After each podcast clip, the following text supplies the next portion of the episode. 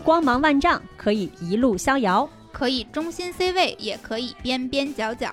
不为生活，无关岁月，一起听姐姐的一万种选择。Look, if you had one shot, one opportunity seize everything you ever wanted, one moment, would you capture it? Just let it slip. Yo. His palms are sweaty, knees weak, arms are heavy. There's vomit on his sweater already. Mom's spaghetti, he's nervous, but on the surface he looks calm and ready to drop bombs. But he keeps on Hello，大 forgetting 家好，欢迎收听姐姐说。哦，哇！我是本期的主播六月。 大家好，我是美丽。大家好，我是穆老师。我们这期的嘉宾特别的与众不同，而且也是我们约了非常久，终于找到他有档期，然后可以跟我们来录音。认识很久了，但我先卖一个关子，让嘉宾来自己自我介绍一下。大家好，我是于球球，嗯是一名现役的呃综合格斗选手，刚刚拿下一场比赛，拿下一场胜利，提前终结，也是今年刚刚从北京大学 MBA 毕业，然后现在是一个作为职业选手在成都备战跟训练。哦，再来一个欢呼！我们等这个嘉宾等了真的好久，我们非常非常期待。对，首先这个嘉宾为什么我们一直都特别期待他呢？在刚才的介绍里边，相信我们听众已经能够听到很多关键词。首先，他是一名职业的综合格斗运动员，也就是我们可能那个常看到的那个 MMA 运动。这两年他尤其火，为什么呢？因为我们中国的一个女女运动员张伟丽，然后拿到了世界冠军。嗯，对，可能也是从张伟丽开始，MMA 会更多的走到了我们这种哎普通人大众的视野。嗯嗯，另外，在刚才的自我介绍里边，大家也听到了我们这个这次的嘉宾球球，他除了是一个格斗运动员之外，他居然还是北大 MBA 的，应该已经毕业了吧？对，今年刚毕业，六月刚毕业。对，居然还是北大 MBA 的硕士。文武双全。对，真是文武双全，而且他在当时考那个北大 MBA 的时候，同时长江商学院也给他寄来了 offer，并且还是带奖学金的。这个居然记得住，我当然当然我也记得很清楚。然后尤其是那个嘉宾的那个介绍，前面写我申请的非常的佛系，嗯没想到就收到了北大 MBA 和那个长江商学院两一个两个的通知 offer，其中还给了奖学金。然后我在跟六月对这期节目提纲的时候，我说、嗯我就非常想问问嘉宾，他是如何实现佛系申请还能拿到奖学金的？你班里应该总有这种优秀的学生吧？就是考完试的时候就说：“哎呀，这这不行，我这次答题都不会，都没，我提前都没准备，作业都没写，然后到最后出来年级第一。对，这这不就是球球这种人吗？对，就是学 霸和学神的差异，你知道吗？学霸还能期待一下，学神只能瞻仰。其其实当时就是没有抱期待，赶的是北大最后一轮的申请，然后长江估计也是最后一轮还是倒数第二轮，觉得哎呀学费挺贵的哈，能上上上不了拉倒吧。然后，球球球球真的是属于那种，如果如果别人问他说你为什么不上北大或者不上清华，球球就是能说。因为我不喜欢啊，应该可以这么说。在我们正式节目开始之前，我觉得还是得跟听众们稍微科普一下，到底什么是综合格斗，就是什么是 MMA。MMA 在我们普通人眼里啊，就是你们做的这些事情就是俩字儿打架。对，跟打架有关的事情，我知道有什么拳击的、跆拳道的、格斗的，嗯对吧？对反正就各种各样，有有很多巴现在特别火的什么巴西柔术，就等等的。到底什么是 MMA？对，跟他们相比都是什么区别呀？MMA 其实跟拳击啊、这个泰拳啊，差不多是一种这个格斗的规则体系。比如说拳击它是直打拳，然后泰拳它是拳腿肘膝，那 MMA 就是它的英文全称是 Mixed Martial Arts，就是综合格斗，是包含拳腿、摔跤、柔术，就是所有体系放在一起的，然后允许你自己去做一个立体打击。这样子就没有说呃一个绝对的标准，所以每个选手的风格跟技术体系就很不一样。你打 MMA，你需要学会所有的那些招，然后给它应用到 MMA 比赛里面去，是吗？呃，应该说所有的东西都要练，但是最后你啊擅长打什么是要看你自己的。呃，就比如说我们队啊，就是是擅长打站立的，我们叫 striker，、就擅长缠斗的，他们叫 grapper 或者是 wrestler。你可以通过那个身材去分辨出来他是属于哪种体系的。打站立的一般就是细长条，因为他做有氧比较多，然后做摔柔的可能他就是强壮一些，因为他练那个无氧啊、耐力也是比较多的。啊，然后这是规则上的区别，还有就是场地上的区别。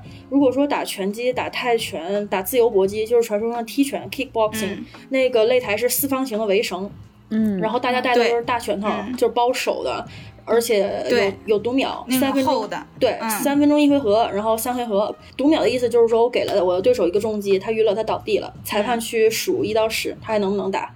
然后综合格斗它那个笼子是不是围绳，不是四方形的，它是八角笼啊，这样就是把门一关就是一个封闭的空间。我们戴的拳套是漏指的小拳套，就像一个手套一样包在你的手上，也没有读秒，你要么就是终结，要么就是降服，要么就是打满这样子。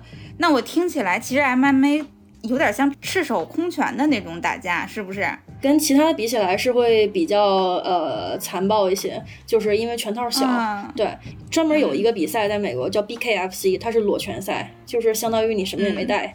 然后是、还有在缅甸可能有围麻绳的那种会更凶残一些，就是有一个手套多少还是好一些。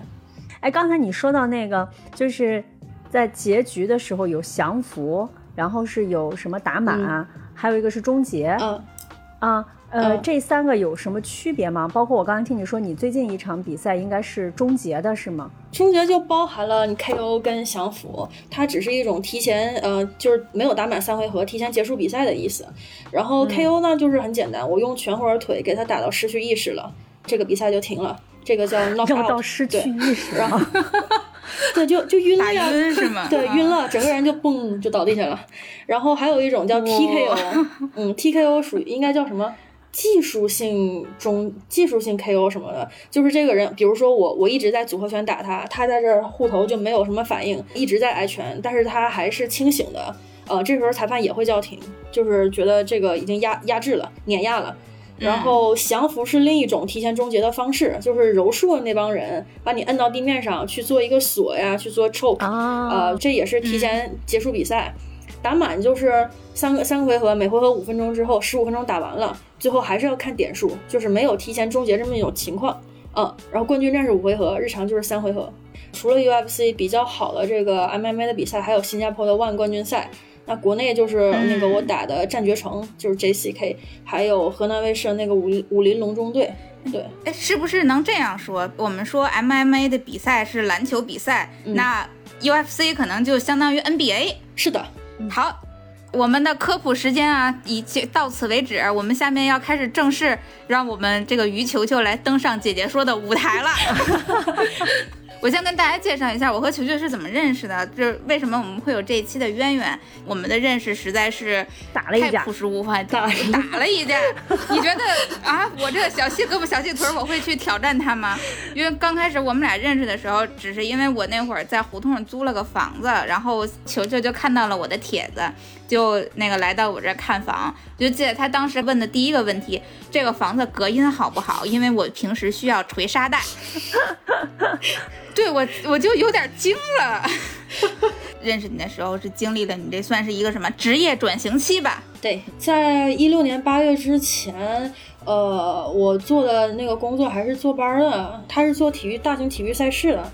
就是说你做了很多年，有很多应该城市化了，但是每次做这种大型活动还是挺熬人的，而且感觉自己的时间不能那么浪费掉，然后很多沟通的成本。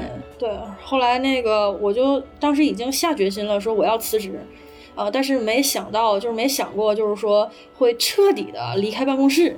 一六年八月开始训练之后，呃，一直练了两两个多月之后，有一个有一个前辈吧，就找我去做，也是全职工作，不需要坐班儿。哎，我也不知道为什么，可能从小到大就有一种心想事成的能力，就是当时就想，如果有这么一份工作就好了，而且工资还是原来的两倍。然后，哦 对，然后后来就很开心的做着这个工作，一年多一年半之后，前领导俩领导离职了，我想，那我在这也没啥意思。那你是什么时候意识到自己爱好打架这件事儿的？这个应该是小时候，应该是先受的武侠电视剧的启蒙，然后但是对这些什么流派啊，就是什么格斗规则都一点儿也不懂。上初中的时候，觉得说我想去练体育，就跟家里说，练一练之后就就被各种人鼓励，说你可以打比赛，然后你这个条件好，那个条件好，就那就试试吧。我好奇试试吧，就各种人是谁呀？首先就是我那个启蒙教练，啊他也是那个我那个跆拳道考黑带那个教练，他是散打转跆拳道，所以我一开始是那个打自由搏击，打站立规则就是 kickboxing，没有摔跤，没有柔术这种围绳的规则，也是他一直在带我，就是以那个踢击以腿法为主去呃获得胜利，就是很很有很有效。呃，后来我在他那个社团里打跆拳道比赛实战，然后把那个对手那个女生这个嘴踢豁了，他那个牙就正好就从下嘴唇穿过来了，就穿透了。我去，去医院缝了十几针，我也忘了。后来那个教练就觉得说你这个好好练一练是可以打比赛的。呃我当时已经二十四岁，快二十五了，周岁啊！我合计你你给我扯啥呢，大哥？我都多大岁数了？然后后来那个昆仑决那时候有一个训练基地在天坛公园那边儿，就是他们那时候捧了一个选手叫唐金，就是唐金也鼓励我去打比赛。我说来合计合计，你再试一下吧。第一场比赛是打了一场业余 MMA，就觉得完全不会防摔，完全不会柔术。后来又去那个张伟丽的那个馆，他他在顺义，我在大兴，一周去一次，我就想去练 练一下柔术这种感觉。我约等于跨省，别别看都是北京，60约等于公里估计这单，对对，单程好几十公里。结果那个张伟丽，她可能自己不记得了，也也当时跟我说，哎，你这个力量在女生里面真的是很出众的，一般女孩都搞不了。然后就说我更适合打 MMA，不过那个时候还没做决定，还是觉得我想打站立，一直到了那个二零二零年，那都疫情了，在北京实在没有办法训练，就只能去朋友在佛山开的一个馆，先去维持一下训练状态。结果那边除了摔跤就教柔术，那没有办法，我就先练着吧。对，那边练完了之后，就在在西安签了第一份运动员合同，那就签的 MMA 的了。嗯，对，就也不是自己非要打 MMA，那就到这个到这个节骨眼儿，他就有这个合同。对，是因为你比较全面，真的就是是太全面了。对我也没想当职业呀，但他就来找我了。不是，你是你是天赋型吗？你是从小你小时候打架吗？小时你是从小打架就贼厉害是吗？小学四五年级的时候会经常跟男生起冲突，然后上啊初中就好多了。初中的时候就称兄道弟，跟一帮跟跟谁都能玩到一起去。称兄道弟对，就男同学、女同学的，学习好的不好的，就属于性格上的对这种这那不算格斗天赋了。然后然后身体天赋，性格就比较好斗。对对对，身体上天赋就是、我不知道为什么，就是呃骨架可能长得比较大，然后肌肉就相对容易长起来，就是天生神力那种的。啊，呃，确实，这个好羡慕啊，这个天赋。就是女生因为体内雄激素很少，就就很难出那个线条。但是我也没有特意去呃，就一段时间去冲一下这个力量，也没有去吃什么东西去冲一下这个身体。然后它就就是这个线条就很膨胀，然后很膨胀之后，对，我我听到了跟球球报考那个 MBA 的时候一样的论调。我也没努力呀、他就自己就长起来了。大家都管我叫大力，于大力这但是我。觉得最天赋异禀的是，如果单看脸的话，球球完全不像这种就是神力的天赋型选手，哦你知道吗？就是他是属于金刚芭比的那种状态，就是他真的只有秀出肌肉的时候，才会让我有那种力量感。还有人就是从体制内退役下来的那种教练，问我是不是打高层素了，啊，就是啊，对对，因为练得特别壮嘛。啊，没有，那其实听起来大概球球是在二零二零年才开始正式成为职业运动员的，是吗？对对对，那会儿你多大了？二零年我应该是二十九岁，算是老将吗？算是 老将。算是那个新人老将，对，因为我们打纯商业赛，就不像说国内体制内这帮从小开始练，嗯然后这种每天从早练到晚的。国外很多人他都是二也是二十多岁或者是挺大的年纪开始的，他们每天就是很科学的去训练。大概状态最好的应该是三十到三十五岁，哦。嗯，就是技术经验，然后心态上都比较成熟。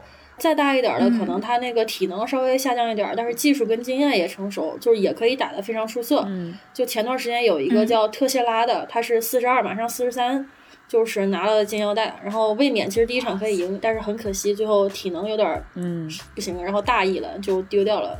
但是他的状态我觉得还是非常好的，而嗯体能是很重要的，体能是应该说占到百分之四十五十这样子的一个。如果说排除心态啊等等意识啊这种其他的内在的因素，你打到最后的话，特别是势均力敌的情况下，你就是在拼体能。嗯都怎么训练呀？你们？当时在西安，然后西安他们那个呃，其实西安当地是体院特别有名，他们这训练方法就是，哎，反正对我来说不太适合，就是怎么说，比比较的单调，然后比较的累累累，我不知道自己有哪些进步，所以心理上比较抗拒，嗯训练就让我。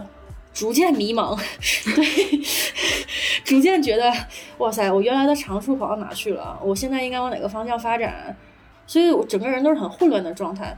但是因为那个时候国内女选手，现在也是国内女选手特别少，然后比赛就找过来了，就想要问有这边有没有合适的人。这边就是说那时候有个冠军，他想打卫冕战，教练就把我推上去了，一直到推上去，我是六月份去，不是五月份去打的比赛，我八月八月末签的合同，五月去打的比赛。到那个那场比赛还是在少林寺打的，然后我上场的时候就整个人特别紧绷，那个肩膀都是耸着的，就什么也没打出来，一种很遗憾，然后很后悔，嗯，但是你又很迷茫，就是也不知道重来一遍的话，你会不会打得更好，你哪些地方可以做到改善，觉得我不能再这样下去，我可能跟那边确实是不太合适，嗯。然后就对来到成都这边了，哎呀，就一下子太爽了。找到了适合自己的训练方式。不过，嗯就是我我们没有从早练到晚，就是那种是很消耗身体的。嗯就现在那个、对，跟跟那些就是学营养的前辈也讨论过，就是说你进不进步，或者是你有没有更多的这种全感，实际上很大程度上取决于你的身体恢复的怎么样，不是说你练的多与少。哦对，当你每天都很疲惫的时候，是很容易受伤的。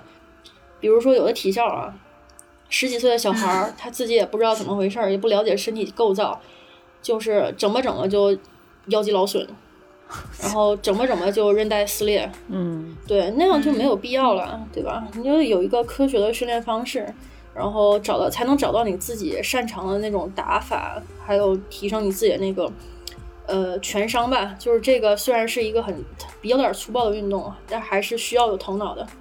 就说超级对，他们有好多我们原来交流过的，就是运动员，他们就是说过一句话说，真正走到顶级的运动员，靠的从来都不是身体天赋，靠的是头脑，真的，就是任何运动都是这样子的。Now there was a time when you loved me so. I couldn't run. Now you 就之前看看那个张伟丽的采访的时候，她也有说过，因为他们会在比赛前要迅速的脱水，把自己的体重降到自己报名的那个体重过来。据说脱水的过程非常的十分难受，就特别惨，特别惨。对，你怎么个脱呀？你们脱水法？你们？嗯，脱水之前是有一个降体重的过程，比如说我还有一、一个月的时间去打比赛，那我从今天开始就要改善我的饮食结构，比如说碳水要尽量的少，并且改成那种粗粮，就是藜麦呀、这种东西。盐的话，摄入的也要少，尽量在早餐。糖的话就更不用说了，能不吃就不吃。嗯这样你身体的那个代谢会好一些，整个身体变轻盈，就刷，再加上你每天规律运动，刷掉很大量的脂肪。嗯，这是降体重的第一步，就把你过度的没有用的这种脂肪简直 就是减脂教程啊！控糖控制。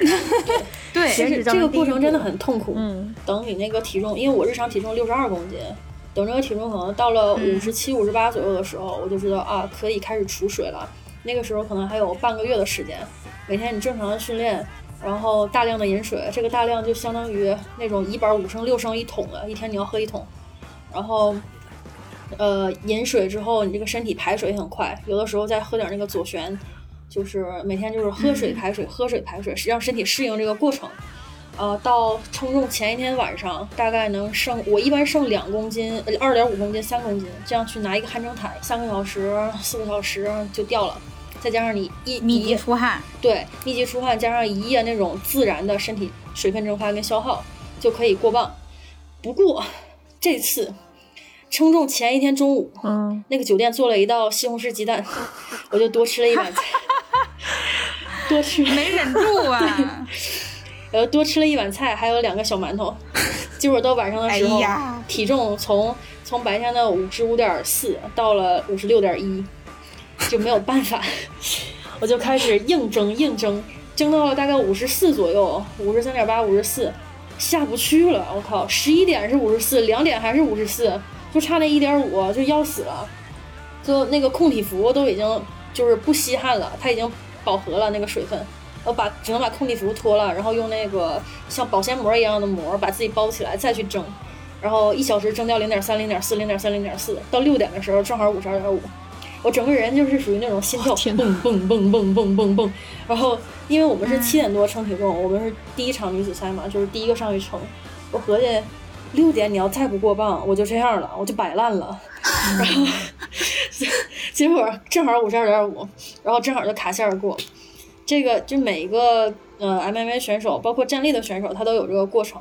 脱水是为什么有？是呃，我不知道谁发明的，就是大家是想对通过这个，嗯，因为我们是比如说呃第二天晚上打比赛，第一天早上称体重，相当于你有两天的时间去恢复，嗯，所以就是会有一个过磅之后，就是你。吃啊、喝啊，去补充的过程，然后到赛场上的时候，你可能比别人大一圈儿，有力量优势啊，或者有什么身体优势这样子。但是当你所有人都这么做的时候，我觉得也就没有什么优势可言了。只不过大家都已经接受这个这个脱水的方法了。这就是、这就是 MMA 界内卷。啊对这卷的。就拉齐不过了。，不过国内有些女选手，她就是，比如说我这次这个对手，她身体条件就是没那么好。我身高一六二，他身高一五三、一五四，嗯，然后我臂展一六二，他臂展一四九，就是属于这种，啊、嗯比你小一号。对，对，就是我在那一站，他就比我小一圈儿。而且称体重的时候，我不是搞了一宿嘛，勉强过磅，我称掉了三点，增掉了三点七公斤。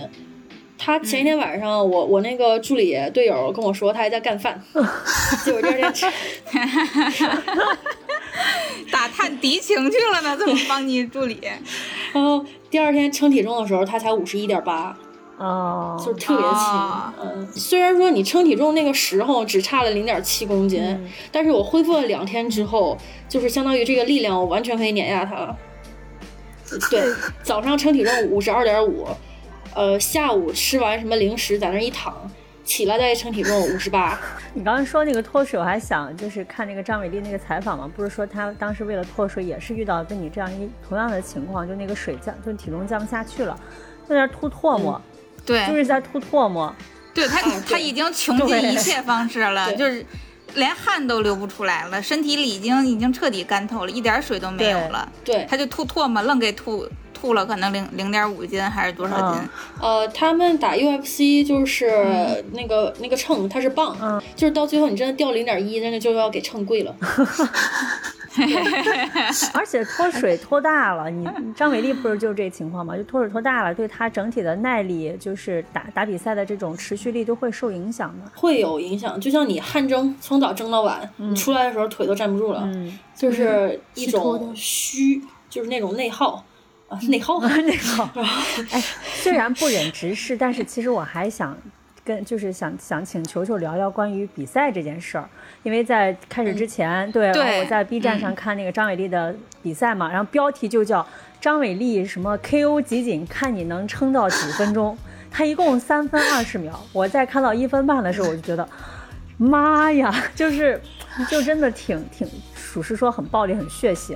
就是作为这种专业的职业性运动员，要经常面对这种情况，包括就你可不可以分享一下，就是你参加过的，不管是你遭遇的比较血腥的这种印象深刻的这种比赛，赛事，也可以跟大家分享分享。刚刚拿下这场 MMA 规则的，嗯。因为我那个嗯。赛前两周不是把那个左小腿的肌肉拉伤了嘛，当时练摔跤，然后听着好大一声响，咔一下然后那个对教练都觉得说是不是韧带撕裂了这样的，就吓了一大跳。后来发现是肌肉拉伤，然后都想着我恢复不好，那要不这场比赛延期吧？嗯你先别去打了。然后本来能赢的，你万一没赢，那怎么办？然后后来我想一想，对，再主要再受伤更又更不好了。对，当时想一想就嗯觉得说，嗯我还可以，只不过要可能就是发挥不出来这个，呃，也就能最多发挥中一半儿的这种呃能力吧，嗯因为他有点限制移动。嗯，就是不敢也不敢蹬地啥的。我对手比较矮，他肯定会抱我的，肯定会过来抱摔我的。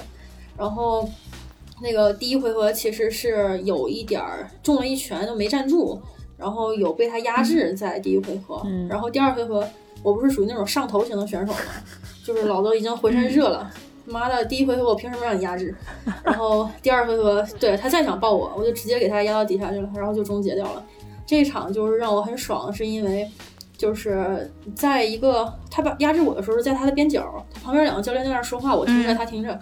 但是我当时的心跳都没有加速，也没有特别紧张，甚至说没有说很急促、很累，就觉得哎，自己的心态真的是有一个质的飞跃，嗯就是遇到这种情况都不会慌张，然后去做一个神逆转。第二波应该一分钟他就没了，然后这个就这这就是让我印象很深刻的，就是你在场上你是打一场比赛，不是那么一拳两拳，一分钟两分钟。嗯你你永远不要说觉得说呃之前我没有占到优势，那我之后怎么办？我摆烂吧，这样你永远就是说要相信下一秒你自己可以。然后还有一场自己比较印象深刻的是，应该是一八年在深圳打的一场，呃，昆仑决的城市英雄，嗯就是站立的比赛。然后那一场是也是对手比我小，就是很矮，然后上来他就要猛冲猛打，猛冲猛打之后，我我那个时候其实也是进攻型的，我并不习惯做反击。第一次打那种灯光下来，就是整个人都照得非常清楚，能看清他是什么表情、什么反应这种比赛。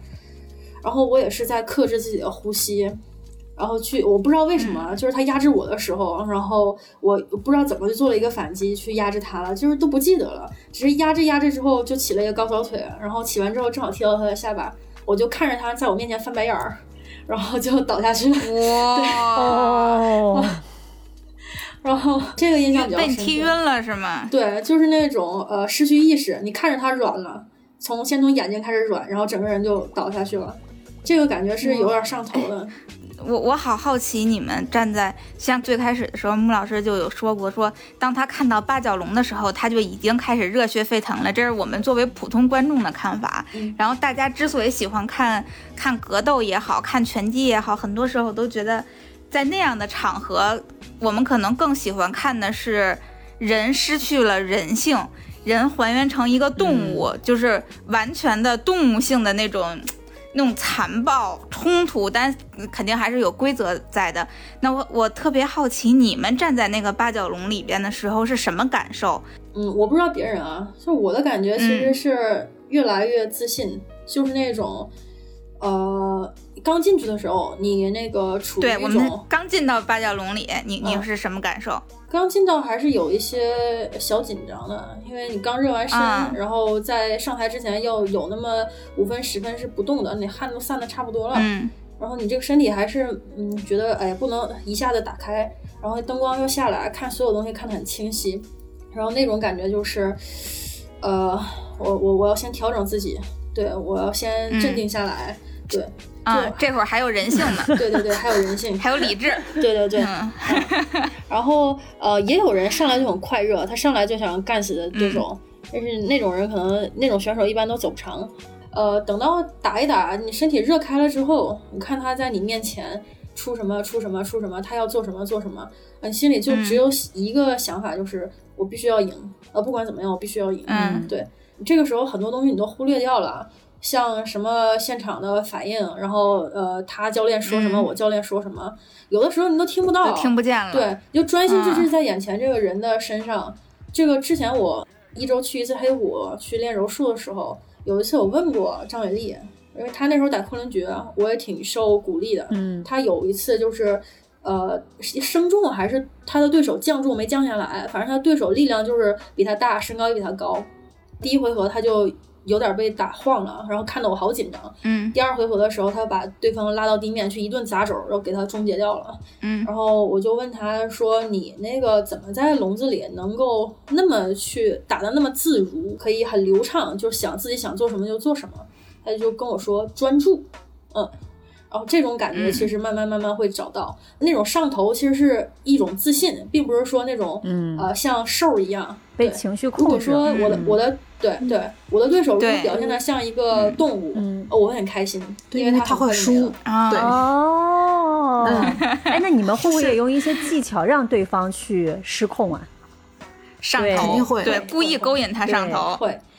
对，其实简单一点儿就是你要控制节奏。当他想打你，总是打不进来，嗯他自己就会很慌张，然后他的动作变形，会着急，对，呼吸急促，他就会上头。那还有一些人，他可能觉得说我很有自信，那我打一打，我可以做一些挑衅啊，比如说扭个屁股啥的。然后像 UFC 有对 哦，有一个人叫小麻，他全名叫内特迪亚兹，他就属于，因为他们美国嘛，也也也就是嗯，像发布会可能说一些垃圾话，说一些刺激的话这样子。对，最开始就是他们那边干的这种事。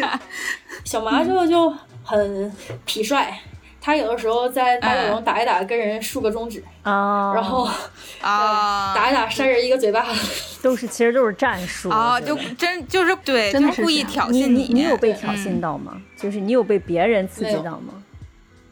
没有，就是国内一个是这个比赛的环境还不允许你太放飞自我。这次那个称重对视的时候，真的那小姑娘才十九岁，我们互相看着对方的时候，我觉得她有点儿，她有点儿就是不敢看我似的，他有点怕你，有点很害羞的感觉。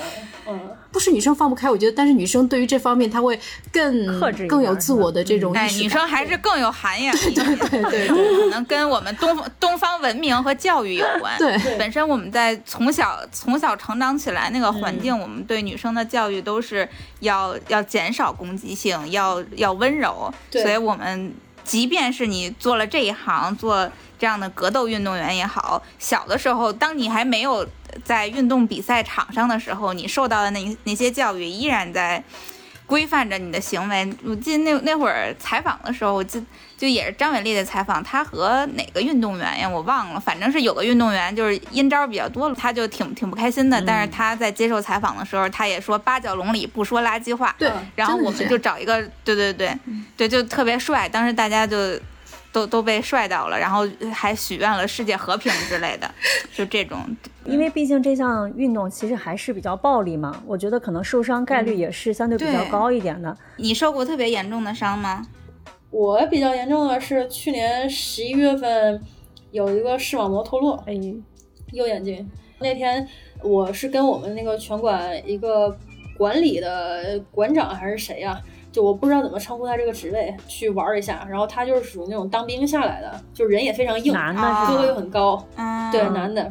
然后我跟他打的时候，只能只能伤害到他的嘴的位置，然后他就会啊，对，因为太太高了。对打的疼嘛，然后互相伤害。我打他的嘴，然后他打就是正好中到眼睛，就是当时就是青，过了两天，然后发现眼前有一片就是圆圈儿一样的东西看不清，就去医院检查，就是视网膜脱落，就大概这个也斜斜前方斜下方这个位置，始终有个地方是有一拳大小是模糊不清的，哦，嗯。哦，它已经过了恢复期，哎。它也不会好，也不会坏了，就是这样。像那种什么青啊、嗯。紫啊、磕磕碰碰的，那其实不算受伤，嗯。那就很正常。嗯。嗯，那你这种受伤的情况，这概率很高。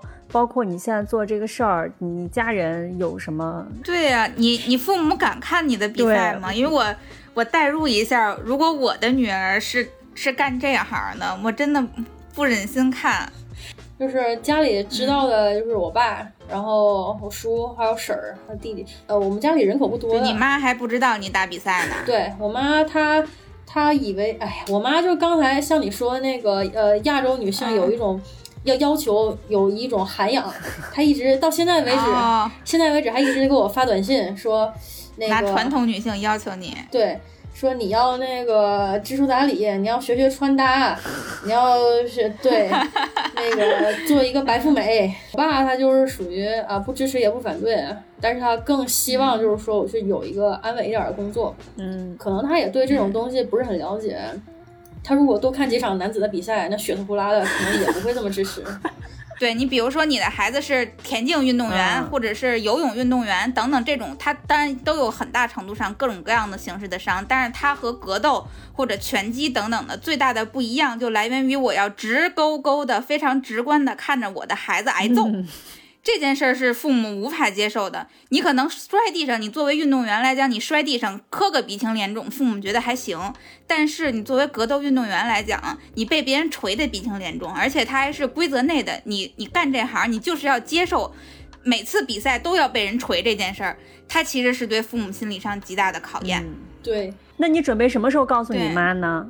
大概一两年之内吧，一两年之内我可能也那个在国际比赛上成绩还不错了。哇然后对，球球这意思是这样，我不准备主动告诉我妈，嗯我妈会自己知道我我干这行的。对，就是带我拿起金腰带，这个衣锦归家可好？就是在那个时候，呃呃，媒体吧，就是一些舆论上的信息也会，呃，把这个报道做的比较全面一些，因为不是说像他刻板印象里，你打拳或者练体育，这个人他就是属于没有其他的本事，嗯啊，这种情况下，他可能比我自己去说更有效果。嗯呃，然后那个时候我你说你就是不让我打了，但是我已经有战绩了，我已经有人气儿了，嗯他也知道可能对没有什么用了，就默默的接受这个现实吧。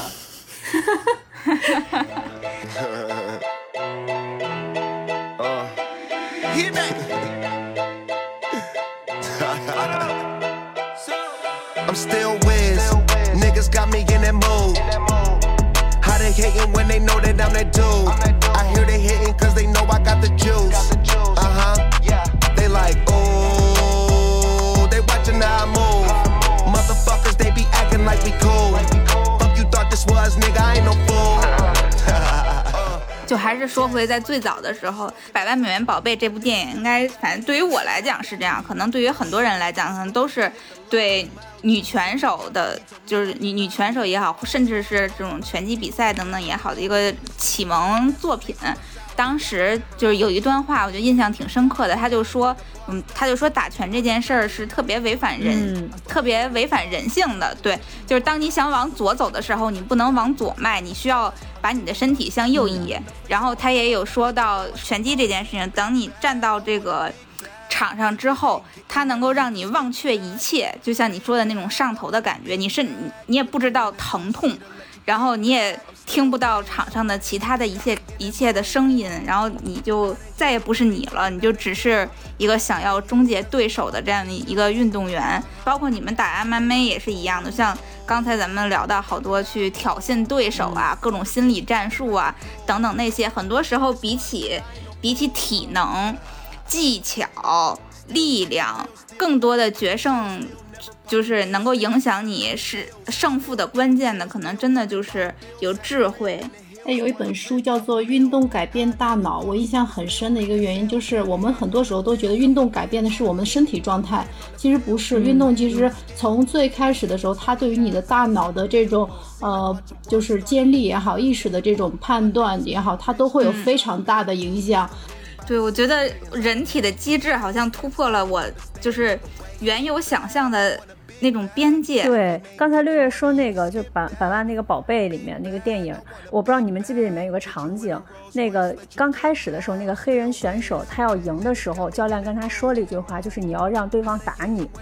就有时候是需要让对方去打你来实现你赢的这个目的，但是你要让对方打你这件事情其实很违背人性的，就是因为人本身都是要趋利避害的嘛。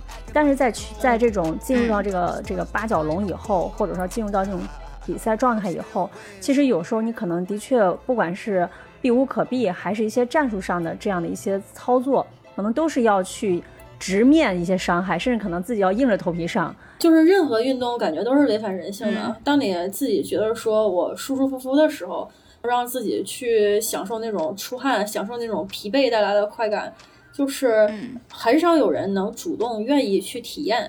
但是你真的就是说体验过一次两次了之后呢，可能就离不开这种感觉了。嗯然后刚说那个让人去打理嘛，其实这个就是我们有一句话，当时是看《昆仑决》的时候，他官官方微信号发的，我记到现在，说在擂台上最先倒下那个人一定是最怕挨打的，就是你怕了之后，哦其实你就赢不了比赛。然后呃，从那个练站立开始，我们启蒙教练会让我们练一些抗击打，然后抗击打之后的反击，嗯，对，就是形成一种肌肉记忆的本能反应。一些呃很小的拳馆，他们两个人就什么护具也不带，就在那儿对轰这个脸，他们脑震荡了屁的了，图啥？就说练抗击打。呃，其实其实这个东西不是那么绝对的，啊，你心理素质是循序渐进的过程，然后也要队友的配合，嗯呃，日常也就是说互相要保护你的队友。比如说我们去练那个呃配合的时候，你你要找到自己的距离嘛，你知道你一臂的距离能打到他，那是一个什么样的感觉？嗯这是呃正常的配合训练，因为你这样的话，你习惯了，当对方的拳头到你额头的时候，你会觉得并不疼，反而是他在给你送机会。哦，就是你，哦你不管打什么规则，反正你不可能一下也不挨。嗯嗯，就有些人、嗯像 UFC 的谁呢？呃，我现在一直想不起来名字啊。对，有一个人，他那个绰号叫天佑，中国粉丝给他起的叫天佑，他就属于那种钢铁下巴，就是来拳了之后我可以硬扛，然后你打我两拳，我给你输出一套。我我是接住，然后以及怎么在接住的瞬间嗯找到他的破绽去反击，所以他练的不是说我我一定要最抗挨的那个是能赢的，是我练的是我接拳的瞬间能有一个理智的状态去反击的时候。对对对，呃，主要是这个是嗯意识，对，嗯还有意志品质。那有的人可能，比如说打到这个下巴，他也没至于 KO，但是他有点眩晕的感觉，他就已经心里怕了，他也不敢做什么了啊。而实际上，一拳并不能决定一个一个，就很多时候并不能决定一场比赛的胜负。嗯有些人，比如说像奥利维拉，我、这个人我不知道你们知不知道，是我比较喜欢的一个 UFC 的选手，他是很擅长地面柔术的。他曾经在应该是一零年之前还是一几年之前，二十一胜呃不是十十几胜八负还是多少胜八负，反正就输比赛挺多的。后来从那一年之后，找到了自己的那个节那个那个节奏还有风格，他就一直在赢比赛。他的负的比赛一直都是八场，嗯但是他赢了又赢了十几场，一直到现在拿冠军，然后卫冕什么的。呃，这个就是有些人跟他去拼拳，一拳给他打了，打挺了，就躺地下。他正常就是想进入一个柔术地面的状态，那个人都不敢进地面。哦，他故意躺下的，哎，没故意躺，哦但是他那拳确实重，啊确实给他打倒了。你如果说正常啊人，他上去补拳，可能砸击砸击也就没了。但是他就是躺在地上，我就等着你进到我的拳防手里面。哦，那个人一般人都不敢进，所以一拳啊、哦两拳啊，嗯嗯，那个被击倒了不要紧的，你要重新站起来去赢你自己的比赛，去找你自己的节奏，不是说对手强了一下子，然后你就已经怂了，你就已经怕了，那就已经没得打了。Stand up. We must fight. Zax. Oh, couple niggas left me out to dry, had to crucify. Stab me in my back, you ain't my dog, you getting euthanized. Lying on the gang and speaking down, that shit is suicide. Black ain't no excuse, ain't getting off because we unified. Came through faster, you move fast, yeah, we move faster. Can't stop till we you bastards. Fuck with me and meet your master. Won't come last, we move right past. Destroy the night, eat you rappers. You move fast, don't we move fast. If you go fast, we must go fast and even faster. Came through faster, you move fast, yeah, we move faster. Can't stop till we beat you bastards. Fuck with me and meet your master. Won't come last, we move right past. Destroy the night, eat you rappers. You move fast, don't we move fast. If you go fast, we must go fast and even 因为我觉得你的运动轨迹其实更像现代人的，就是现代的，或者说就是世界下的这种大家对于运动的这种认知，而不像中国传统的运动从小开始，然后到了一定年龄过了一个黄金期，可能大家就不会再去做这种专项的从事了。而像就是现在大家更多的是，当我有了自主能力以后，我更有能力去选择我的运动的这样的一个生涯。当你以一个就是比较多元化的身份加入到这个运动员行列行列里面去的时候，大家对你更多的是好奇，然后从好奇产生了一些认可跟欣赏，会收到更多的鼓励。嗯然后大家也会用另外一种这个视角去看待这个运动。比如说，呃，之前呃，大家一提到这个事儿，就是觉得，哎呀，那那太太野蛮了，然后当你以这种对女性的这个身份，然后多元化的身份加入进来的时候，呃，会有更多那种一知半解的人对这个运动产生改观。嗯，对，这是比较积极的影响。然后也会有更多的人愿意通过了解我去了解这项运动。就我们那个呃北大四川的校友会。包括清华这边的校友会，大家可能都会因为我这个身份去多去做一些尝试。我就是慢慢慢慢承担起这个呃组织体育运动的这个角色。这不一定是去去来我们管格斗，有可能是大家去飞盘、去骑行，就是这种大众参与的。明白。昨哎，今天今天我过生日，昨天那个 狮子座。你想怎么做？你想怎么过？能 录节目过？不是我，我想我关心多大了，是不是不合适？对，我我没有年龄焦虑，我是九一年的，我三十一周岁。今嗯嗯，昨天就是玩完飞盘，我们去那个聊聊天，跨了从三十号跨到三十一号，就是跟那些清华的几个同学们就说到这个，呃，大家现在其实是需要改变自己的这么一种观念跟生活节奏的啊，但是就是需要有人带领。然后比较不好的这方面就是，更多的是存在于网上。我至今都没有开抖音号，也不打算开抖音号，是因为很多人他真的闲得无聊，然后自己其实是一瓶子不满半瓶子晃荡，甚至半瓶子都没有，他就喜欢指点江山，嗯，然后说一些就是让你觉得很愚蠢。可是呢，你慢慢慢慢一定会变成一个公众人物，你又不能骂他，不能怼他，就是这种对这种感觉就很很恶心，很不好。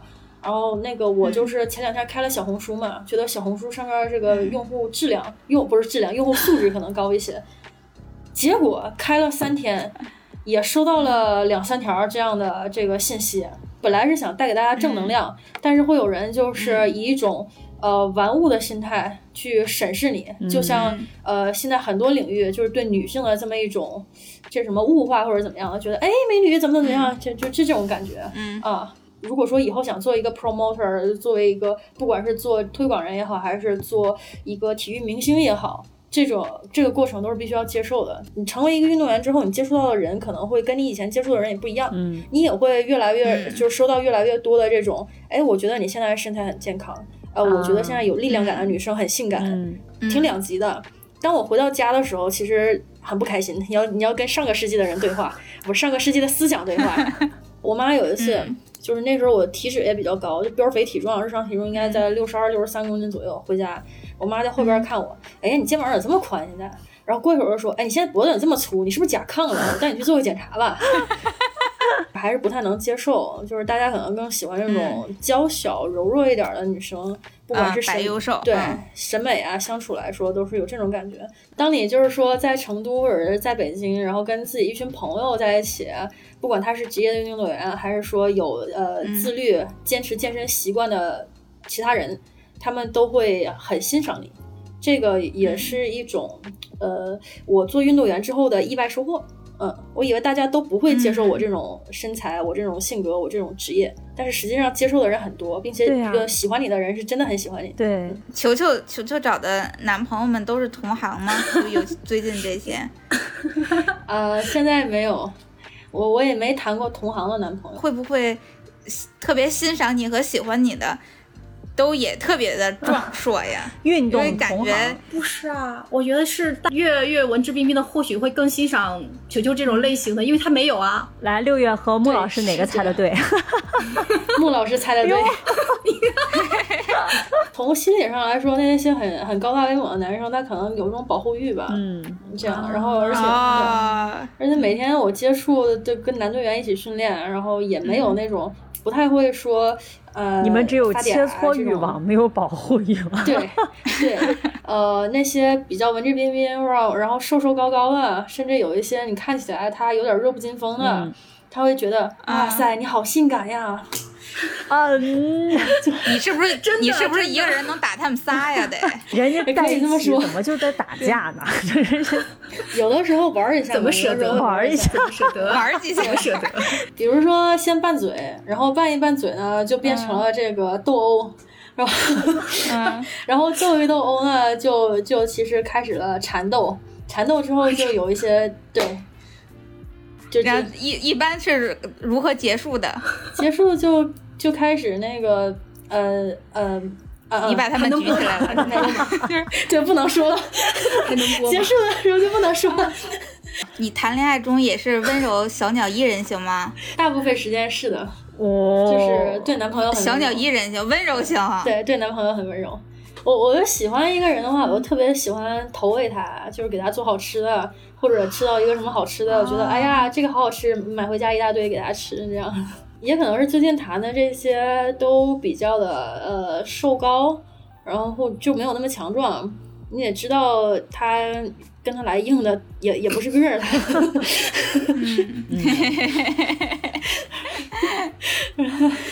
对，反正会会有一种呃，希望他来照顾我，然后希望我把我不给别人展现的那一面展现给他，这样的。你会 你会装作柔弱，给他表现的机会吗？呃，柔弱。哎，这个瓶子好难拧啊！我刚才脑子里想的难道也是拧瓶子这个桥段吗？可以换一个吗？拧瓶子搬东西这种事儿，可能就不会不会找他们了，因为我我自己可以去拍那个罐头底儿，我还可以开罐头，然后然后对，一般来说就是呃耍个赖啥的，比如说嗯啊、就是不讲理，然后撒娇，对对对，这样。然后你会看到一个看到一个这个肱二头肌非常发达的人，然后再跟你，哎呀，我不要啊，这样的。哎呀，好喜欢，我已经脑补了。真的。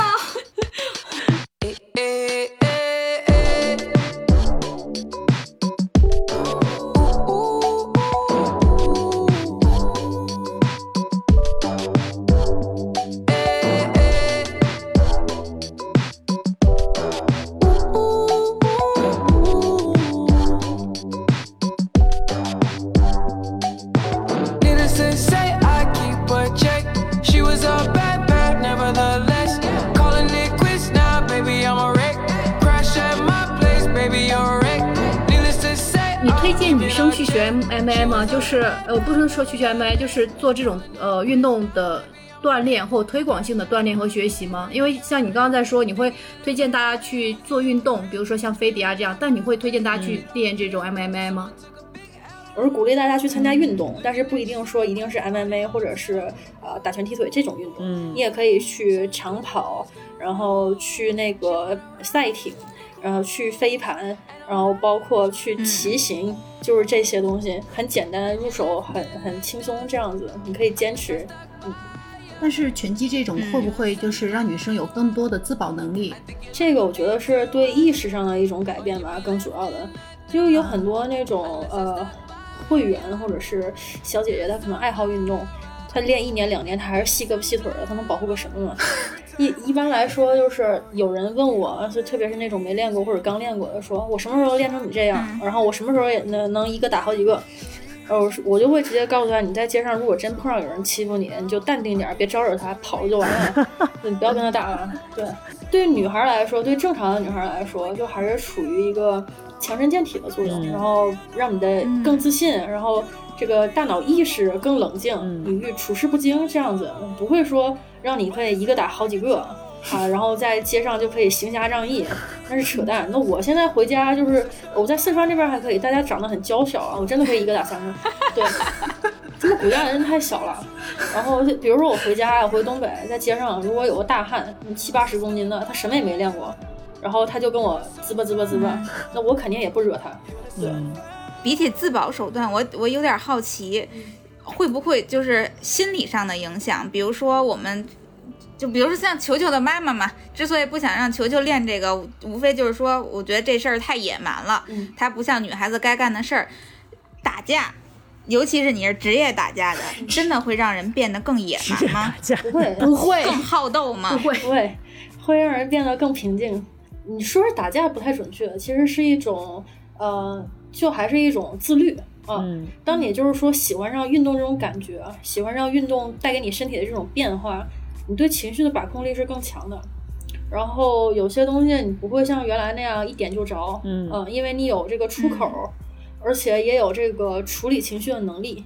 就我原来上班的时候脾气就很差，我就是做媒介那段时间能跟公关公司的人在电话里骂起来，那段时间就是呃情绪一来就失控了，然后就觉得自己没有问题，然后全是你的错，嗯，等到你真的成为一个半职业运动员的时候，嗯，包容性是很强的，嗯，就是变得可可爱爱了，对。就职业上，球球未来会有什么规划吗？在未来呃几年，主要的精力还是放在训练跟比赛上，就把自己这个战绩好好打一打。然后有了战绩之后，你这个这个什么，你不说人设也行，说这个宣传也行，就好给你塑造。这样的话，你做以后不管是做一个推广人，还是做一个赛事经纪人，都是有可以快速上手这样子。非赛季不备战的时候，就是下午四五点就结束了，那可能会去做一些自己感兴趣的副业。嗯，就是我并不支持，也不同意像体制内那那个那种呃封闭式管理啊，或者是这种训练从早练到晚，你什么也不用管，什么也不用想。就是你要是融入社会的，你要有自己的生活的。最近在谈的是跟一家小酒馆去谈入股。然后我想做一个小股东，因为这两年疫情之后，就是大家对这个线下的社交就比较的淡漠了。可是，在成都、在重庆这种城市的话，这样的生活是让人非常舒服的。对，嗯，而且我自己也很喜欢喝酒。成都的小酒馆。对，呃，除了这个之外，可能自己还会去找一些就是创投、创投公司，这样去先去做一些实习。如果有这样的机会的话。呃，先去研究一下这个市场，然后以后如果有机会的话，做一些体育赛道方面的这个投资。嗯，球球让我们看到了一个好丰富的运动员的形象，和我们过去对所常接受到的那种运动员的形象是完全不一样的。可能在最开始的时候，尤其是在我们录音之前，然后我和美丽我们俩在讨论说，哎，球球去。那个考了一个 MBA，我们当时还觉得挺奇特，就是你读 MBA 这件事儿跟打跟打比赛它毫无关系，是不是？就为什么还要打比赛训练本身就已经挺忙挺累了，然后还要抽出时间来去读一个 MBA？然后我觉得可能听到这儿的时候，大家应该就都明白了。嗯。就是，嗯，之前也会有好多人问我说，哎，那你要当运动员，你读 MBA 干嘛？就是 MBA 的学分很贵。对呀，嗯。然后，对呀，还会问我，那你毕业了之后干嘛？我没有办法一下子告诉他毕业之后干嘛。就是这个是一个长期的目标，然后是一个长线的计划吧。就你不可能说我毕业了之后，我一下子就要做一个投资人，我要改变一个行业。你首先要自己是有立得住脚的这种战绩，然后大家喜欢你、信服你，才去做这些事情的。嗯，然后也不是说很多事儿都急于一时的。